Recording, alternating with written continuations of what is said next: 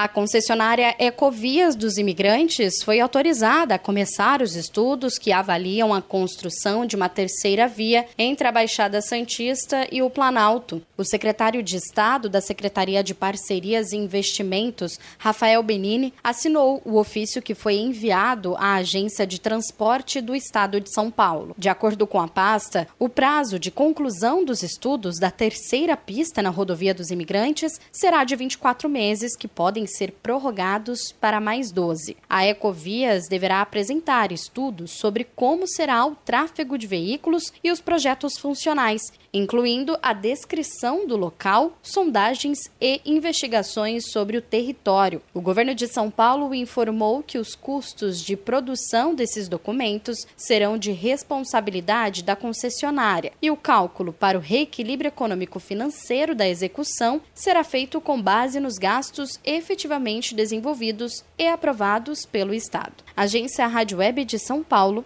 Larissa Diamantino.